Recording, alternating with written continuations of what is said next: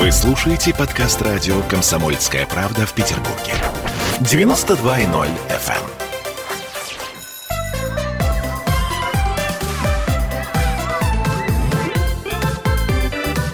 Родительский вопрос. 11 часов и 3 минуты в городе на Неве. С вами Ольга Маркина. И сегодня мы продолжаем наше знакомство с железной дорогой. И поэтому у нас в гостях наши эксперты, экскурсоводы Артем Новиков и Алексей Васьков. Здравствуйте, друзья. Добрый день. Добрый день. Мы в прямом эфире, и сегодня, если вы правильно ответите на вопросы нашей викторины, то вас ожидают призы. Но и э, помимо этого вы можете задавать э, нам вопросы. Э, естественно, как всегда, мы ответим вам и в трансляции под, э, под э, э, нашей э, трансляцией ВКонтакте. И также у нас есть телефон прямого эфира, по которому можно звонить 655 5005, а также WhatsApp Viber плюс 7 931 398 92 92. Ну, начнем, наверное, с, с воспоминаний. Вот я, например, в детстве просто мечтала о маленькой железной дороге, и я думаю, что все это, собственно говоря, а, ко мне присоединятся и слушатели, и наши гости. А ну, начнем, наверное, с вас, Артем. У вас была в детстве железная дорога? Была, и не одна. Какая? Немецкая железная так, дорога? Ну, до немецких, э, как, как это, не застал, что называется. Сначала была какая-то позднесоветская с э, пластиковыми рельсами, но с металлическим паровозиком как ключком заводился. Вот. Паровозик, поскольку железный, он дожил до наших дней. Сами рельсы, к сожалению, пластиковые не дожили. Так. И потом две обычные китайские дороги, ну, с одинаковыми, э, как, как получилось так, что это одинаковые были паровозы, вагоны. Просто получилось две разные годы в садике подарили. Вот. Э, и рельсы тоже были одинаковые. Поэтому можно было с ними фантазировать, по-разному их там строить, разные пути создавать. Это было удобно. Понятно. То есть вот. такой некий был конструктор, э, э, и можно было складывать одну большую, ну, большую Примерно так, дорогу. да. То есть подарили две разные дороги в разное время, но они казались одинаковые. Просто разные, в разных путей, разные формы. А дым шел? Вот. Э, горело, э, прожектор у паровоза горел, но почему-то красным. По идее, должен желтым гореть, дорогу освещать, ну, красным горел. Понятно. А, ну, и я думаю, что что касается дальнейших поколений, то первую игрушку, которую вы будете дарить, это железная дорога, правильно я понимаю? Mm, ну, я подумаю. Там, по, там по ситуации будет. Хорошо. А, ну, смотрите, если мы говорим о железной домашней, такой маленькой дороги. Хотя я знаю, что многие взрослые себе прежде всего ее покупают, особенно папы. То есть малыш еще еле-еле начал ходить, но папа уже собирают в огромной комнате ну, большую железную я дорогу. Я тоже такой вариант рассматриваю на будущее. Так вот, мне кажется, что а, тем более и интересно и осмысленно будет игра ребенка, если э, его привести в музей железных дорог России, и он будет четко знать, как и что там устроено. И тогда можно будет уже с ним, там, например, лет в 10 совсем осознанно играть. И как-то вот по-настоящему. Нам пишет Ирина, у меня тоже была железная дорога с такими же железными вагончиками, и там еще крокодил Гена был. Вот. Крокодила Гена не помню в железной дороге, но вот я знаю, что у меня у ребенка коробка стоит с железной дорогой, и там настоящий дым идет. Так, ну, а, что касается Алексея. Алексей, а, у вас, э, наверное, тоже была в детстве железная дорога? Нет, как раз у меня не было в детстве железной дороги. Но я жил на хуторе, и мимо нашего хутора настоящая железная дорога существовала, так.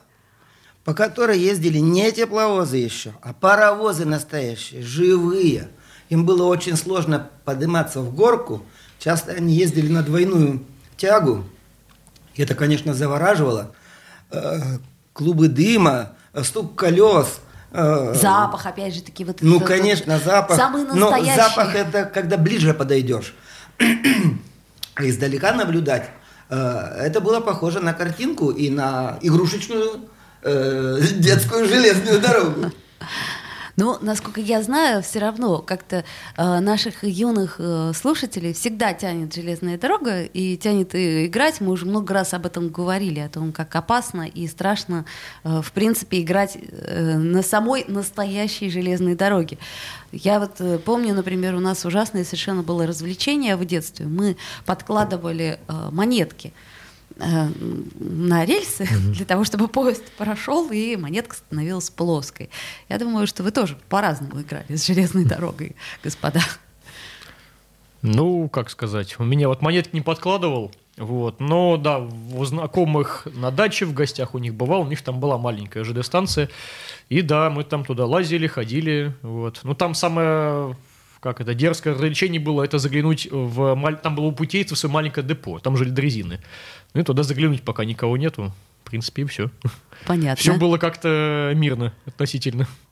А, я обращаюсь к нашим слушателям. Вспомните тоже, какая у вас была в детстве железная дорога. Была ли она настоящая, была ли она игрушечная. Ну, словом, а, все, что можно вспомнить из а, своего детства. А, так, ну, я думаю, что мы перейдем плавно к истории железной дороги, потому что у нас будут э, вопросы именно по истории железной дороги. Итак, когда, что и как, с чего все началось? Так, ну если начинать э, совсем вот, вот самых-самых древних времен, то все с чего началось у нас с колеса. Прям 6 тысяч лет назад примерно его придумали, телеги с колесами появились. Ну а потом люди придумали колесам гладкие направляющие, по которым колесо ехало. Собственно, поначалу они были каменные, потом деревянные, но потом уже железные. Вот железная дорога образовалась. Я, конечно, сейчас очень прощенно говорю.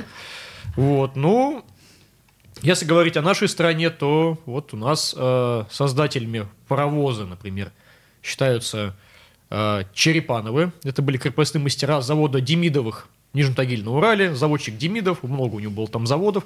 И вот Выиский завод в Нижнем Тагиле, вот там Черепановы работали. Им отец и сын. Ну там, да, отец и сын, да, отец э, Ефим, сын Мирон. Там был еще у них Амос Черепанов. Вот, ну тоже родственник. Вот они, да, были мастерами, строили всякие заводские механизмы. Там всякие печи, меха, плотины. Меха... Паровые машины. Паровые машины первые. вот, и так получилось, что в разные годы Демидов э, Черепановых возил на учебу, ну, как на учебу, на стажировку скорее, в Англию. В 1821 году у нас старшего отца Черепанова в Англию свозили, в Англию съездил, Англию посмотрел, разные там заводские механизмы, изучил. Позже, в 1833 году, так, Правильно, да. правильно говорю. Вот, тоже года так иногда.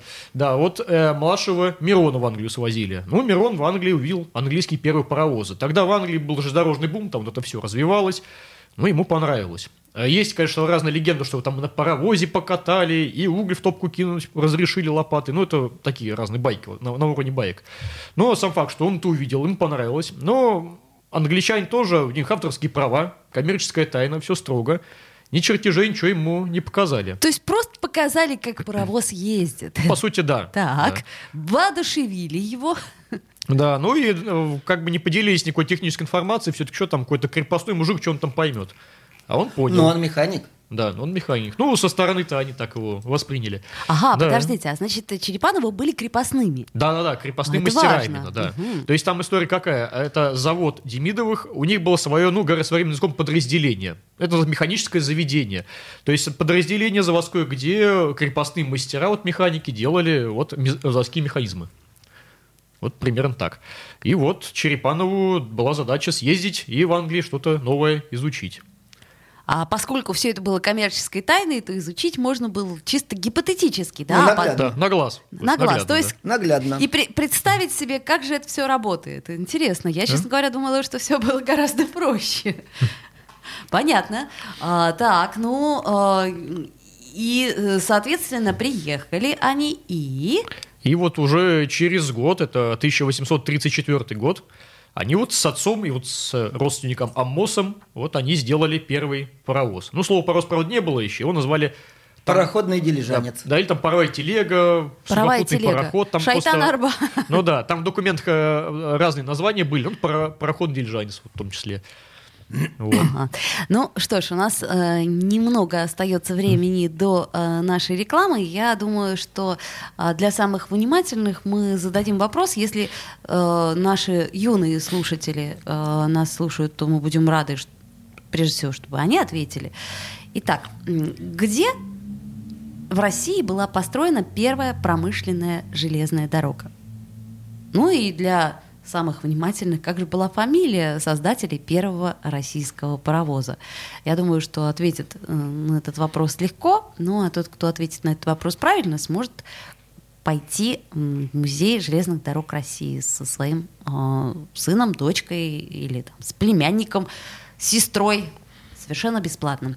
Я напомню, что у нас есть телефон прямого эфира 655-5005, а также есть трансляция ВКонтакте, под которой вы можете ответить, и автору первого правильного ответа мы, соответственно, и дадим наш приз. И вообще железная дорога — это такая приятная тема, потому что мне кажется... А, вот у нас есть уже телефонный звонок. Алло, здравствуйте. Да, мы слушаем вас. А нет, к сожалению, у нас звонок сорвался, но а, у вас еще есть минута, чтобы позвонить, или после рекламы мы ждем ваших звонков и обязательно э, на, за правильный ответ дадим ваш приз подарок. Я еще раз напомню, что у нас в гостях наши эксперты-экскурсоводы Артем Новиков и Алексей Васьков, и они рассказывают сегодня о истории железной дороги. И, в принципе, главное, что о истории железной дороги в России, потому что мы знаем, что все изначально у нас пошло из Англии. Хотя это приятно, что на глаз смогли наши крепостные, mm-hmm. как тоже для меня это было удивительно. Вот. Напомню еще раз наш ну, телефон. никто им не запрещал делать какие-то зарисовки, наброски, кроки какие-то, никто им этого не запрещал. Так наброски-то не запрещал, это понятно. Но главное это что, внутри-то им не дали посмотреть, что Но они настолько были сметливые, что они все и так поняли. Итак, друзья мои, пишите, звоните автору правильного ответа, мы дадим приз. А сейчас реклама. Родительский вопрос. Он срывал большой куш. Борис Бритва или Борис хрен попадешь. Жесткий, как удар молота. Живой советский герб. Говорят, эту сволочь вообще невозможно убить. Он с песней уничтожал кольцо всевластия. Шаланды полные фекалей. В Одессу голый приводил и угонял бумер. Мы же люди искусства. У нас все должно быть красиво, лицо и все такое. Пушкин, кстати, сам бухал и в сельской бане с барышнями безобразничал. А теперь он пришел на радио «Комсомольская правда». Каждый понедельник в 6 часов вечера Дмитрий Гоблин-Пучков с толком, расстановкой и старым добрым сарказмом обрисовывает слушателям обстановку в стране и мире. Каждый понедельник – в 18.00 по московскому времени. Подключайтесь. Гоблин плохого не посоветует. Мы тут порт-ячейку организовали. Бычью России называется. Я секретарь, это мой актив. А вы кто такие?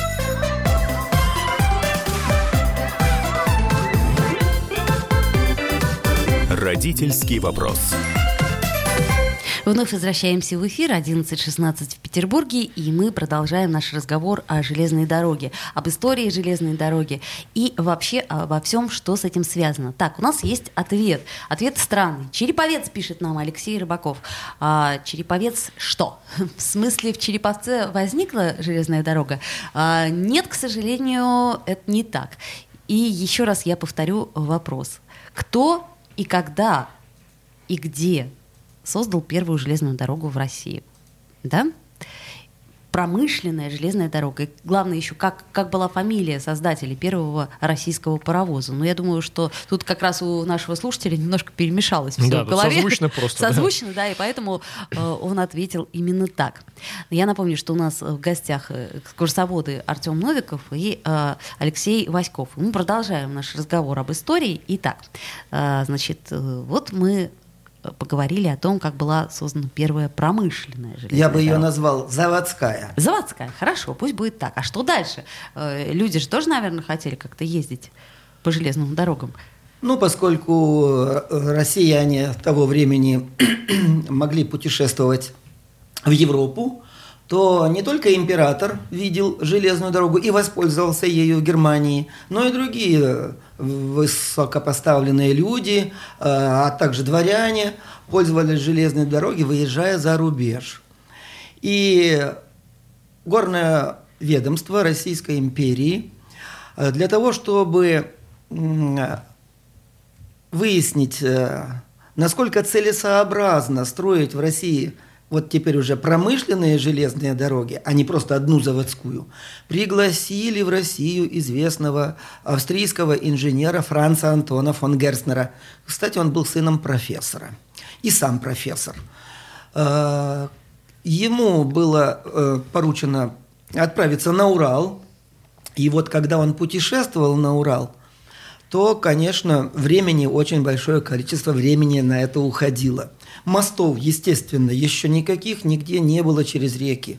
Э, сухопутные тракты были весьма неустроены, не обустроены.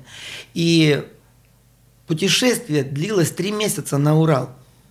А обратно, возвращаясь э, и увидев на Урале несметные богатства, э, находящиеся в недрах Уральских гор, Герснер сообразил, что нужно этими богатствами торговать, что нужно их вывозить в Европу.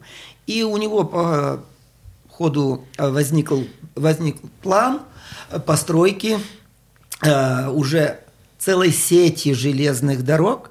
С этим планом он обратился к российскому правительству и настаивал на том, чтобы э, на 20 лет ему отдали бы в концессию эти железные дороги. Э, был специальный созван совет – который долго обсуждал данный вопрос, и Герснеру было отказано. Император, не желая отказаться от идеи постройки в России железной дороги, предложил ему в качестве эксперимента построить непродолжительную, 25 верст длиной железную дорогу мимо царского села прямо в центр Павловского парка.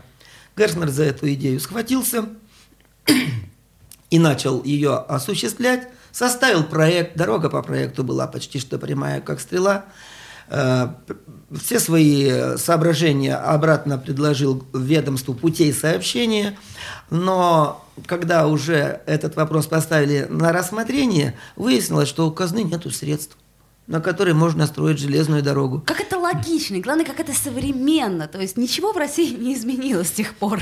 Чудесно. Ну вот, к сожалению, так, так получилось. Понятно. Император в этом случае дозволил Герстеру учредить акционерное общество. Это было первое акционерное общество, связанное с железной дорогой.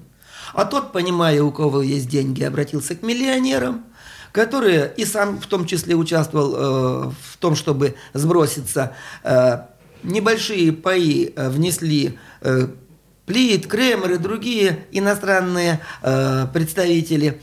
А, и вот на эту небольшую сумму денег удалось э, распечатать 15 тысяч акций по цене 200 рублей каждая, которые распространялись по подписке, и таким способом первая огромная сумма, 3 э, миллиона рублей, была собрана для постройки железной дороги. А, то есть это как облигации в советское время? Или нет? То есть я имею в виду... Не облигации, акции. Я понимаю, я имею в виду о, аналогии. То есть, по, по, по сути дела, эти акции, они продавались кому? Э, по подписке продавались всем желающим, но стоимость была очень высокая. Одна акция стоила 200 рублей, это гигантские деньги по тем временам. Но обладатель только пяти акций имел право одного совещательного голоса. Поэтому вот это вот... М- Э, схема продажи по подписке, она растянулась и затянулась на полгода с лишним. Э, желая прекратить вот, этот вот, э, вот эту вот канитель, выражаясь образным языком, предприниматель, сахарозаводчик, придворный церемонимейстер, граф Алексей Алексеевич Бобринский все остатки выкупил, для чего потратил 250 тысяч рублей и стал обладателем наибольшего количества голосов Именно поэтому он и был избран первым председателем, первым директором на первые пять лет акционерного общества, первого акционерного общества железной дороги. И от его имени уже профессор Герснер обращался к русским заводчикам и фабрикантам, чтобы те начали выпускать продукцию для строительства железной дороги и для дальнейшей эксплуатации. Но в России никто не видел интереса в этом вопросе. А желая выполнить свое обещание, Герснер вынужден был просто увести весь этот капитал в Европу, где он от лица первого директора акционерного общества заключил 18 контрактов. Эти заключенные контракты обеспечили поставку в Россию всего необходимого для строительства, как тогда выражались, от локомотива до гвоздя. Гвоздем называли железнодорожный костыль. И все грузы следовали в нашу страну морским путем, Морской порт в то далекое время находился в Кронштадте. Мелководье залива, мелководье Невы, а тогда еще не существовало морского канала, а, не позволяло морским судам приблизиться к месту строительства, поэтому грузы выгружались в Кронштадте и маломерными судами доставлялись к месту строительства и не успевали с поставками. Э, не каждый день попутный ветер, а многие суда еще были парусные. И затянулось это строительство. Мечтал Герснер первую железную дорогу протяженностью 25 верст построить за один строительный сезон, нанял для этого 17 практиков, инженеров иностранных, но... Иностранных англичан или нет? Разных. Разных Поскольку да? э, уже в пяти странах Европы и в, в четырех странах Европы и в Америке уже существовали железные дороги, то он нанимал ну, желающих ну, приехать понятно. на заработки. Понятно. Э, он и сам-то тут зарабатывал. И эти иностранные инженеры-специалисты не знали русского языка, в отличие от Герстнера. Пришлось нанимать толмачей, переводчиков. И, в общем... Производственный процесс рос и рос. Затягивалось, затягивалось. И, конечно, в конце первого строительного сезона толком ничего не было построено, но один участок железной дороги уже был готов. По нему сначала конные повозки прокатили пассажиров, потом уже первый собранный локомотив по этому собранному участку железной дороги прокатился с пассажирами. Причем места обгона локомотива не было, поворотного э, круга не было, поэтому он в одну сторону ехал э, трубой вперед, а в противоположную сторону вагонами вперед. Но тем не менее как бы Геснер видел результаты, все видели результаты. А в начале второго строительного сезона император, желая ускорить процесс строительства, прислал помощников солдат из красносельских летних лагерей, там полторы тысячи человек примерно. Но те же ведь не строители, их труд использовали как подсобников. И в итоге к концу второго строительного сезона железная дорога в основном э, до царского села была готова. Правда, средства закончились, не на что было строить станционные постройки, а по плану Герстнера в конце пути в центре Павловского парка посетителей, пассажиров ожидал бесплатный концерт. И там в конце пути нужно было построить здание для вокалов и концертов. И поскольку все строительство а, объявлялось э, государевым заказом, а, то, желая получить какие-то деньги на завершение работ строительных, акционерное общество обратилось к правительству. Те не посмели отказать, э, заняли полтора миллиона рублей, э, Конечно, этих средств могло хватить только на постройку временных сооружений из дерева. Так что все станционные постройки в Петербурге, Московском шоссе, Царском селе и Павловском парке сооружались из древесины. И вот этот э, дворец, в котором должны были принимать пассажиров, которые будут слушать концерт, был построен по проекту Андрея Ивановича Штакеншнейдера, знаменитого русского архитектора. Огромный э, павильон – вмещал в итоге, в конечном итоге, 4 тысячи зрителей. 4 тысячи зрителей – это практически большой концертный зал Октябрьский. Октябрьский да. Совершенно, то есть это масштаб по тем временам гигантский. Друзья мои, у нас немного времени остается до новостей и рекламы. Для пассажиров концерт обходился бесплатно. А, ну понятно, купи э, за кучу купи денег про... билет, билет. И, и в конце тебя ждет э, радость. Сюрприз. Да, сюрприз. Итак, смотрите, э, правильно ответила Дарья у нас на э, предыдущий вопрос паровоз Черепановых. Но Дарья, по-моему, немножко ошиблась, потому что дорога была не от Питера до Павловска или от Питера до Павловска. Совершенно верно. Совершенно. Так, Дарья, вы получаете наш подарок. Вы с, со своим юным э, спутником можете прийти в музей железных дорог России. А мы сейчас сейчас зададим следующий вопрос. У нас буквально 20 секунд остается э, до рекламы. Итак, вопрос очень простой. Хотя нет, не очень простой, все-таки сложный.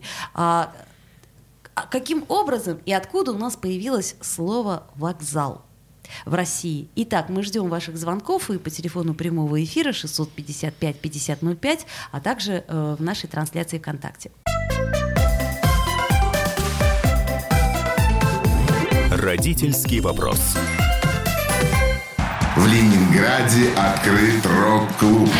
Рок-н-ролл жив пошли на работу к Борису Борисовичу Гребенщикову, и Борис Борисович сторожил эту баню. Первые рок-группы. Я говорю, а дай мне кассетку послушать. А я тебе, говорит, сейчас спою. И вот, видите, Цой мне одному, он мне поет все. Восьмиклассницу, гуляю. И меня уже так вставило. Первые фестивали. И там, и там был сидячий зал, и там, и там было жюри. Более того, жюри выдавало всякие грамоты и дипломы, которые впоследствии по жизни могли очень даже пригодиться и настоящий драйв 80-х. Часто это заканчивалось все визитом в милицию. Легенды и мифы Ленинградского рок-клуба. Каждую субботу в 21.00 на радио «Комсомольская правда» в Петербурге.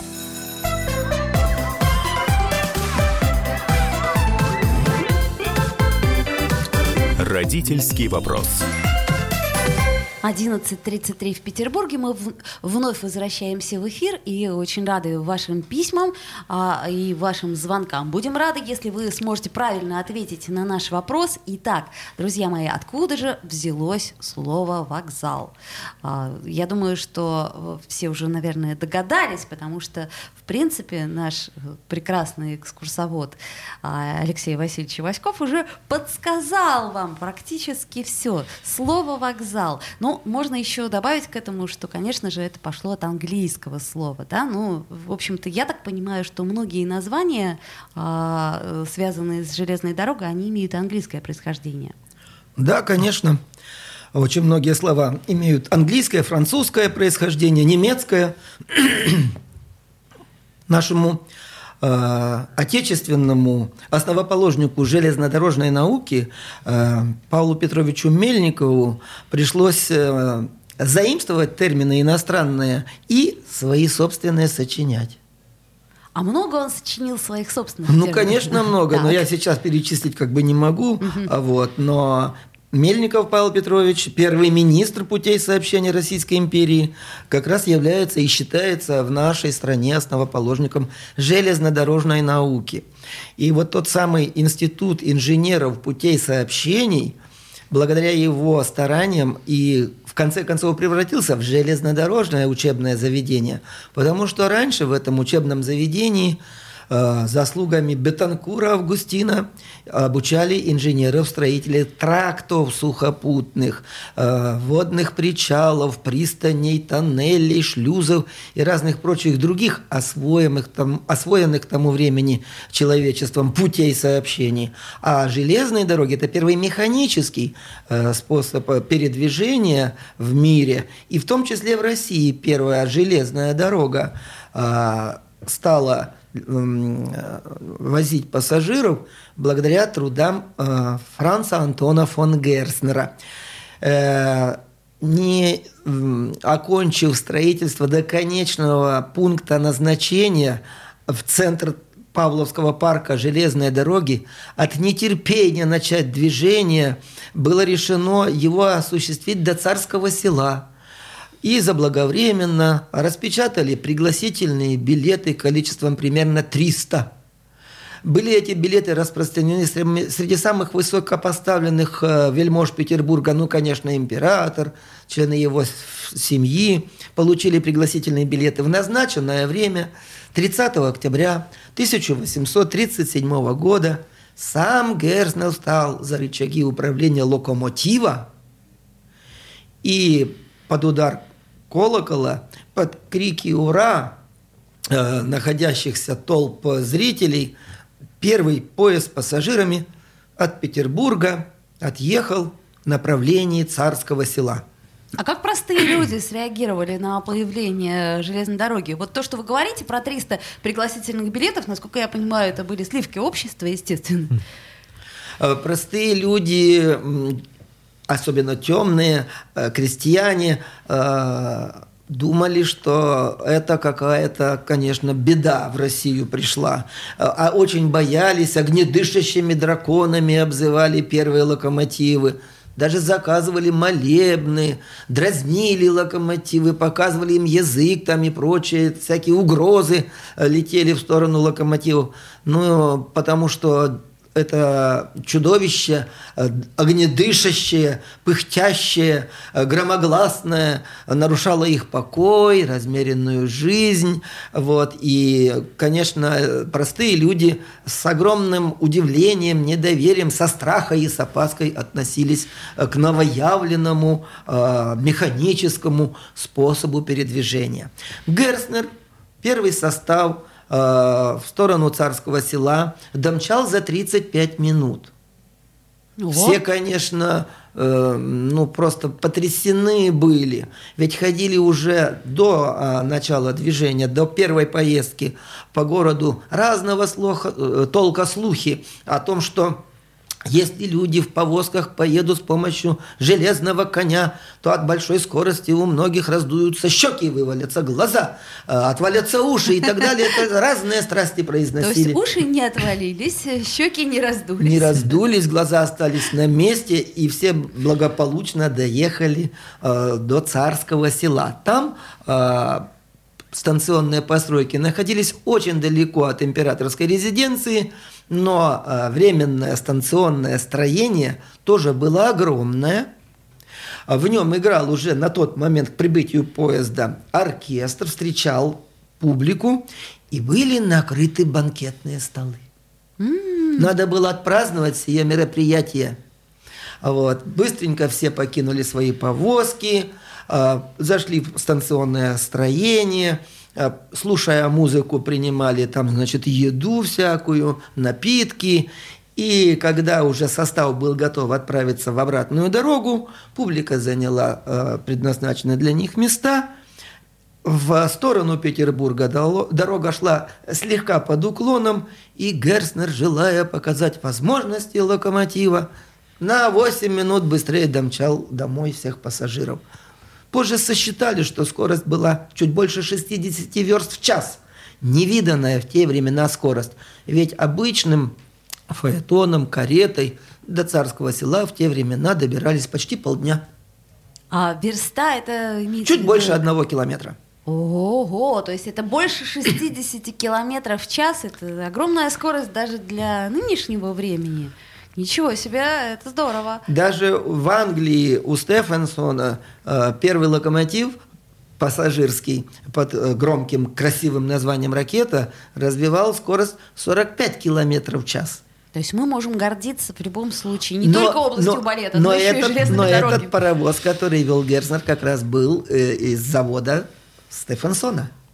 Вся же импортная была у нас техника То есть, э, как это, от гвоздя и до, локомотива. до локомотива. К сожалению, все было э, привезено нам, но собрано-то у нас. И, э, в общем-то, благодаря, я так понимаю, э, прекрасному инженеру все это заработало и все это смогло окупиться. Это, извините, мне такой вопрос сегодняшнего дня. Как быстро окупилась вся эта история?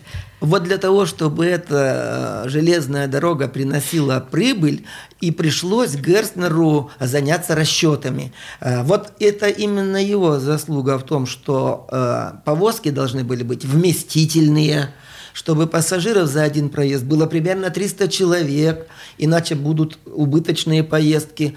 Э, Вместительные широкие повозки не могли бы удержаться на ширине колеи европейской и английской. 4 фута шириной, там железная дорога. Поэтому Герстнер смело раздвигает ширину колеи, в полтора раза шире делает. А вот насколько это было разумно по тем э, временам? Э, я имею в виду, что изменить ширину колеи. Ведь мы же Ученый все правильно рассчитал. все правильно рассчитал, но при этом, насколько я понимаю, мы очень долгое время не имели сообщений исключительно из-за ширины э, железнодорожного полотна. Это совсем другая история. Царскосельская железная дорога стала так называться, потому что именно до царского села прибыл первый поезд. Она отличалась во все времена шириной своей. А, то есть и от э, дальнейших времен она тоже отличалась. И от позднейших времен она все равно отличалась. До 900 до 1900 года она была особая, и по ней всего 6 локомотивов. э, после всяких всяческих капитальных ремонтов, вот те самые первые локомотивы, приобретенные для нее, так они и трудились, пока эту железную дорогу э, в 1900 году не выкупило общество Московской Виндово-Рыбинской железной дороги, и уже э, перешивая ширину колеи на нашу русскую, э, первая железная дорога перестала заходить в Павловский парк. Мимо царского села она была продлена до Витебска, а далее до Одессы. И неосуществленная самим Герстнером мечта о связи Петербурга с южными незамерзающими морями в дальнейшее время осуществилась другими уже людьми. Слушайте, ну эта история, вот к нам пишут, как раз Андрей нам пишет, мы сделали Англию. То есть это такая приятная патриотическая Англичане история. коварные люди. Они, продавая нам свои локомотивы, э, в инструкции указали, что топливом качестве э, для их локомотивов должен служить только английский уголек. Чудесно. Хитрые англичане. И, Очень и, и, соответственно, уголек мы покупали только в Англии. Нужно было приобретать в Англии. Англия далеко, перевозить очень дорого. Русский мужик, он хоть и сер, но ум-то у него никто не съел. Репу почесал и сам себе сказал, уголь растапливаем дровами. Так давай всю дорогу травами топить локомотивы. У нас минута остается до конца передачи. У нас э, я имею в виду, что времени для того, чтобы задать последний вопрос, не осталось, но а, я думаю, что вы сможете прийти в музей российских железных дорог и узнать все, собственно, что вы не услышали сегодня. Но я отвечу на тот вопрос, на который мы не получили ответа. Как в России возникло слово вокзал? Это английского слова Vauxhall, а, что означает зал для вокалов и концертов, о чем, собственно говоря, мы и говорили. Я- Подводили к этому. Да, совершенно справедливо. Вот. И сегодня мы поговорили с прекрасными экскурсоводами, с Артемом Новиковым и Алексеем Васьковым. И я надеюсь, что мы обязательно посетим все вместе ваш музей. И я надеюсь, что наши слушатели сегодня, которые писали нам множество комментариев, и э, вот Дарья ответила правильно, они обязательно приведут наших юных слушателей. Вот. Ну, а что касается музея железных дорог, в общем, очень приятно, что мы сегодня чуть-чуть приоткрыли завесу тайны. Спасибо вам большое, господа, и я Вам надеюсь, спасибо. что встретимся еще не Спасибо, раз. что пригласили. До встречи, до свидания. Родительский вопрос.